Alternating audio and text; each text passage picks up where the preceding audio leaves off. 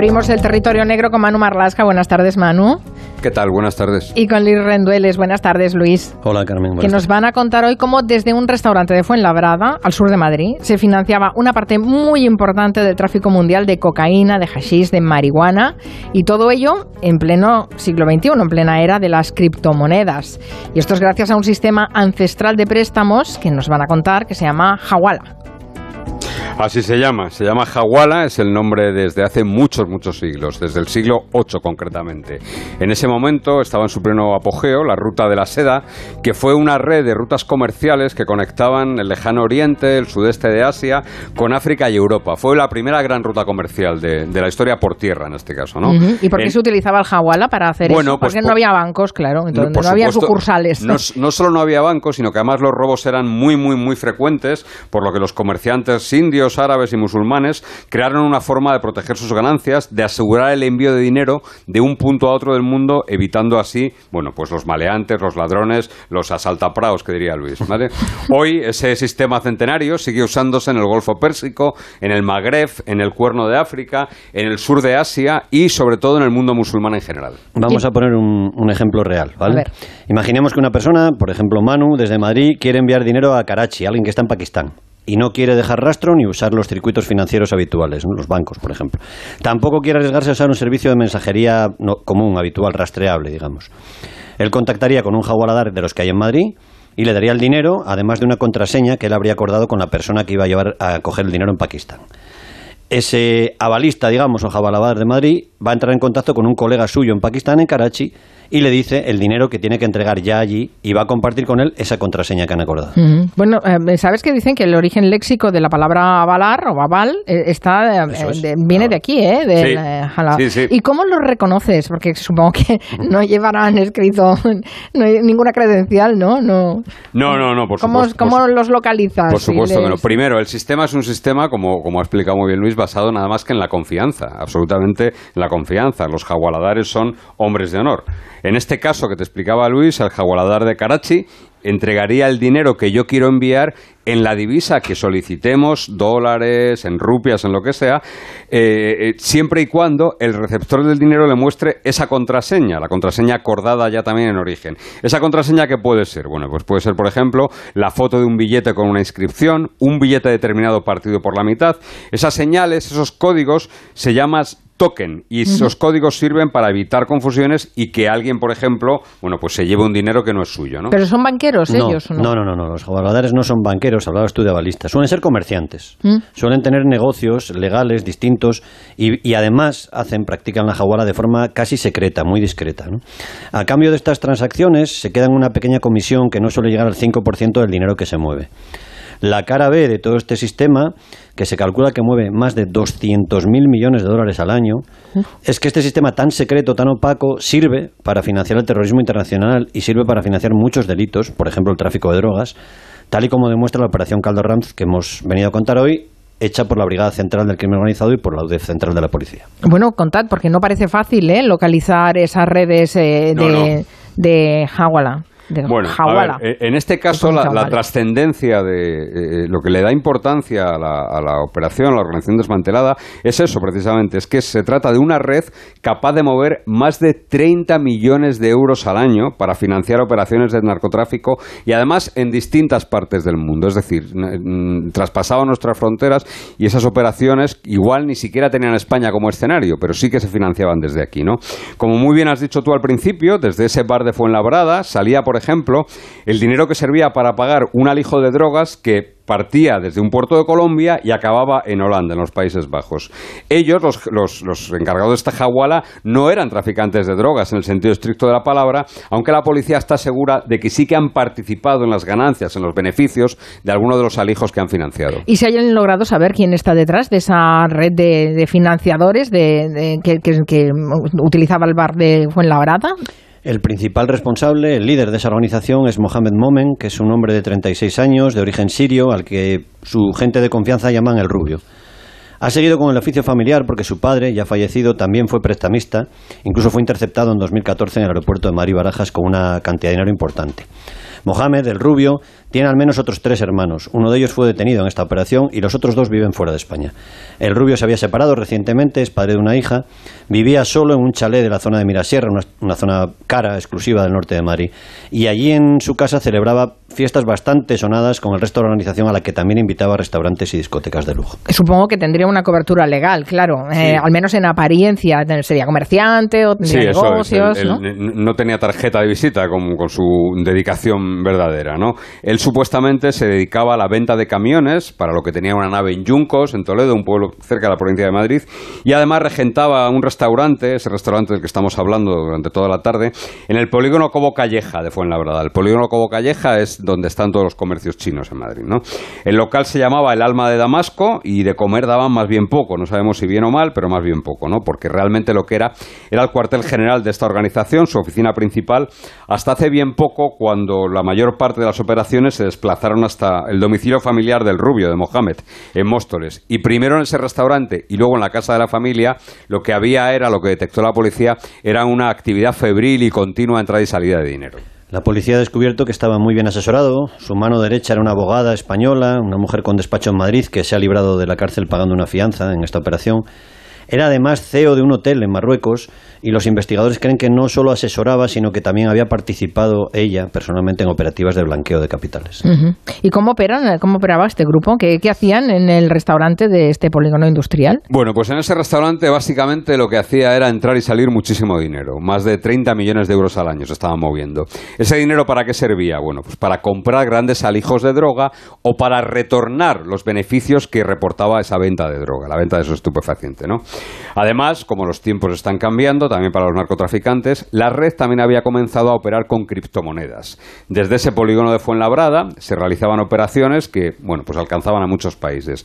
A Italia, Francia, Alemania, Finlandia, Bélgica, Reino Unido, Suecia, Dinamarca, Polonia, Suiza, Noruega, Marruecos, Emiratos Árabes, Turquía, Colombia, Bolivia, Perú, Brasil y China. Todo eso, a todos esos países se llegaba desde ese local de Fuenlabrada. Por cada una de esas transacciones y movimientos de dinero, muchos de ellos mediante la jaguala, la red se llevaba comisión que oscilaba entre el 3 y el 15% según el destino del dinero. No me puedo ni imaginar cómo se puede reconstruir todos esos movimientos que ya hemos dicho que se basan en la confianza, que no están registrados mm, prácticamente, son opacos. ¿Cómo, reconstruirlo mm, por la policía para, para llegar a ese vínculo ¿no? entre estos capitalistas y la droga? Pues dos años han, investigado los, policías encargados de esta historia. ¿eh? Han vinculado, han conseguido vincular a los detenidos y su actividad, digamos, financiera o, avalista con varios cargamentos de droga. ¿eh? Con, en concreto, un envío de 1.600 kilos de coca, octubre de 2020, que iba a ir a Bélgica. Otro envío de 2.600 kilos de coca, que fue interceptado en el puerto de Valencia, 2021. Un cargamento de 275 kilos de marihuana que iban en un camión y estaban en Nancy, en Francia. Y además, a dos organizaciones que la red tenía como clientes habituales, se les intervinieron 105 kilos de hachís en 2022, en abril de este año, y 184 kilos de cogollos de marihuana en junio de este año. Caramba, bueno, menudas cantidades estaban moviendo y supongo que ahí también grandes cantidades de dinero. Sí. Eh, ese restaurante en Fuenlabrada debería estar hiperprotegido.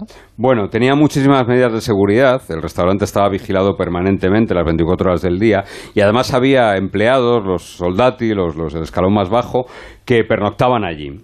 Además, lo cierto es que intentaban no acumular demasiado dinero, es decir, le daban salida muy rápido al dinero y lo que hacían era abastecerse de efectivo durante el día según la demanda. Todo ello para evitar no solo una posible visita de la policía, sino evidentemente el vuelco, el robo de algún grupo criminal.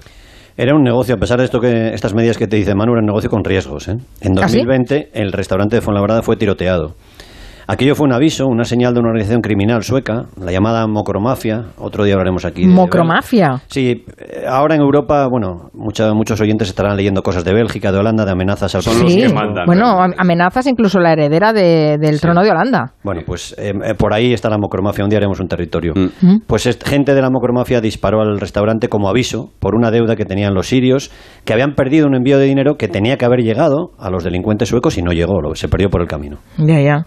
Ah, claro, dices que no tenían grandes cantidades de dinero en ese restaurante, pero cuando alguien pide financiar una operación y pide que eh, pases un determinado dinero, ¿de dónde se, se saca ese dinero? Claro, si no lo tienes tú ahí pues, en una caja, ¿dónde vas? No era una casualidad, no estaba elegida al azar la ubicación del restaurante. El polígono Cobo Calleja es el lugar de Europa donde se concentra el mayor número de negocios chinos y probablemente el lugar de Europa donde hay más dinero en efectivo, porque los negociantes chinos, comerciantes chinos, siempre disponen de mucho dinero en casa en efectivo. Ah.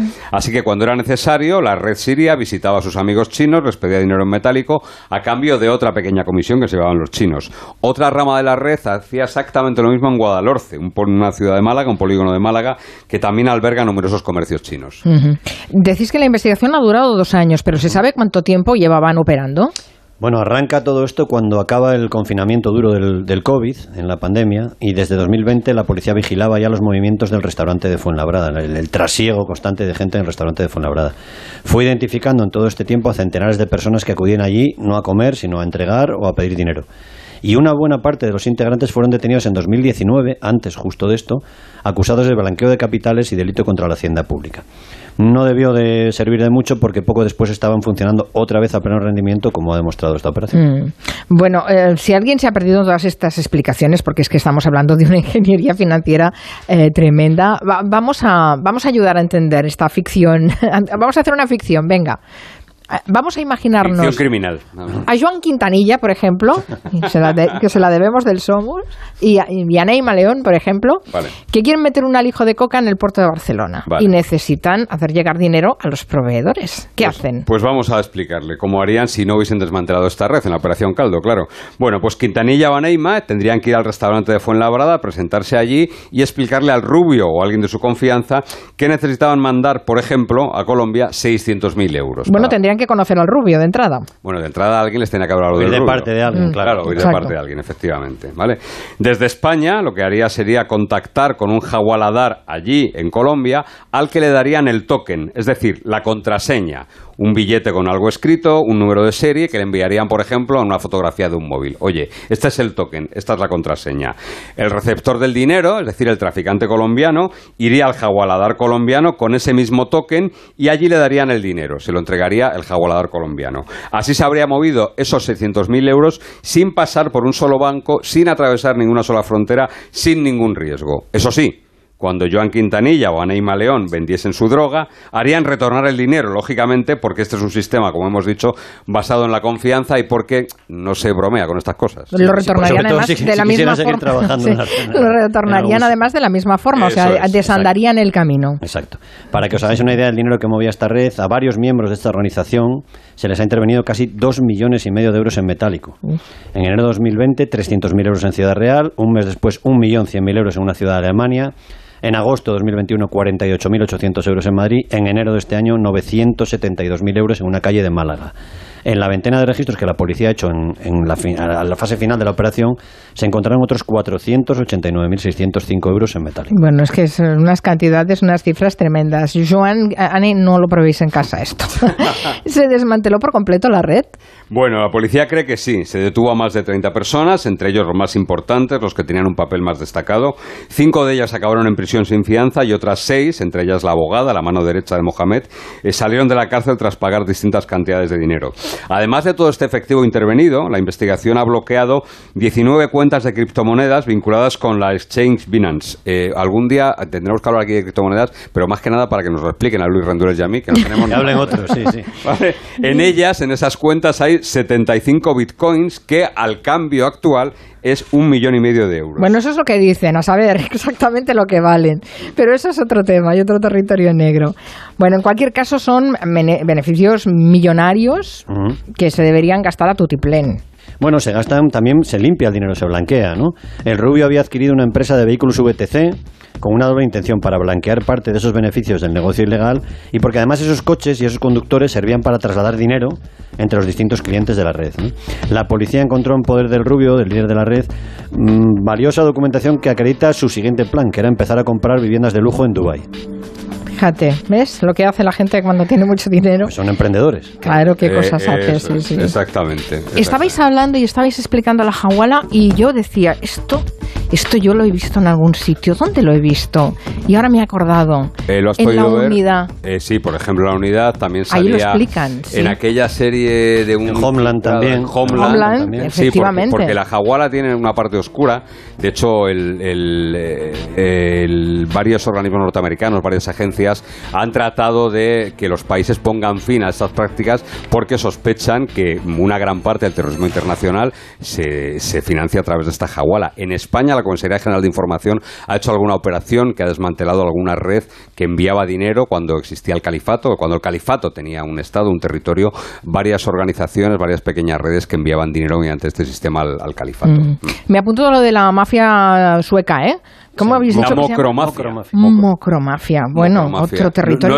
No, solo, sueca, eh, sino que es mafia procedente del norte de África ¿Mm? que se ha extendido eh, por el norte de Europa. Todo lo que se está leyendo de Holanda, de la familia real, del, de Bélgica, todo eso viene de ahí. cuando se desmanteló en Crochat fue cuando se tuvo verdadera dimensión del poder de la mocromafia. ¿no? En Crochat era un sistema de encriptamiento de teléfonos que tenían todos los delincuentes. El FBI se infiltró dentro. Estamos haciendo un spoiler a nosotros mismos. pudo reventar. Y se, se, tuvo, bueno, pues se tuvo noticia de la verdadera dimensión de la mocromafia. Recordemos, tenían hasta contenedores en Holanda que servían para torturar a gente. ¡Boh! Qué negro, qué negro este territorio. Bueno, bueno, mm, estoy deseando ¿eh? que abráis ese nuevo capítulo. Gracias, Luis Rendueles, Manu Marlasca. Hasta, la próxima. Adiós.